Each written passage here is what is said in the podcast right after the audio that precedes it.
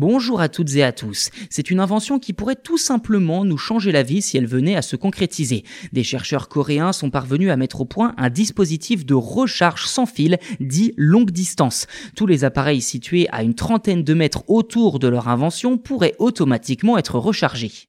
Pour une bonne partie des possesseurs de smartphones, c'est toujours le même rituel avant d'aller se coucher. Un tour sur Internet, puis on branche le smartphone à son chargeur. Sans ça, impossible de se réveiller le lendemain en espérant avoir une batterie pleine.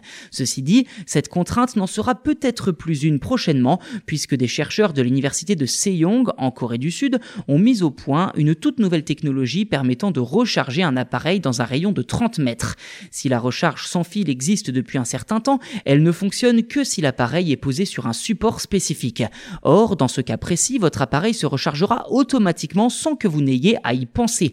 L'article des chercheurs a été publié dans la revue Optics Express, dont le lien est dans la description de cet épisode si ça vous intéresse. Dans le détail, le courant est envoyé par un transmetteur installé dans une pièce où se trouve également un amplificateur à fibres dopé à l'herbium. Ce transmetteur produit alors un rayon infrarouge avec une longueur d'onde centrale de 1550 nanomètres qui se concentre sur le récepteur, à savoir une cellule photovoltaïque, et ce, à l'aide d'une lentille sphérique rétro-réfléchissante. Ce genre de récepteur serait suffisamment petit pour être intégré dans des objets connectés et même des smartphones.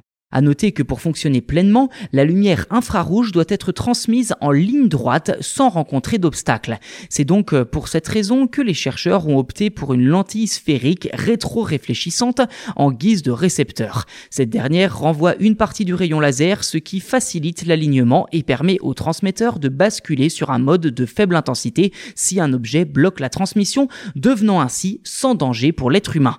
Concrètement, les chercheurs ont réussi à transmettre un rayon de 4 400 milliwatts sur 30 mètres, converti ensuite en 85 milliwatts, soit un rendement de 21,25%, ce qui reste assez modeste, mais plutôt satisfaisant pour l'instant. Si leur technologie n'en est pour l'instant qu'à l'étape de prototype, hein, vous vous en doutez, les chercheurs comptent optimiser le laser et augmenter le rendement de la cellule photovoltaïque afin de pouvoir transmettre plus de courant sur une distance plus longue.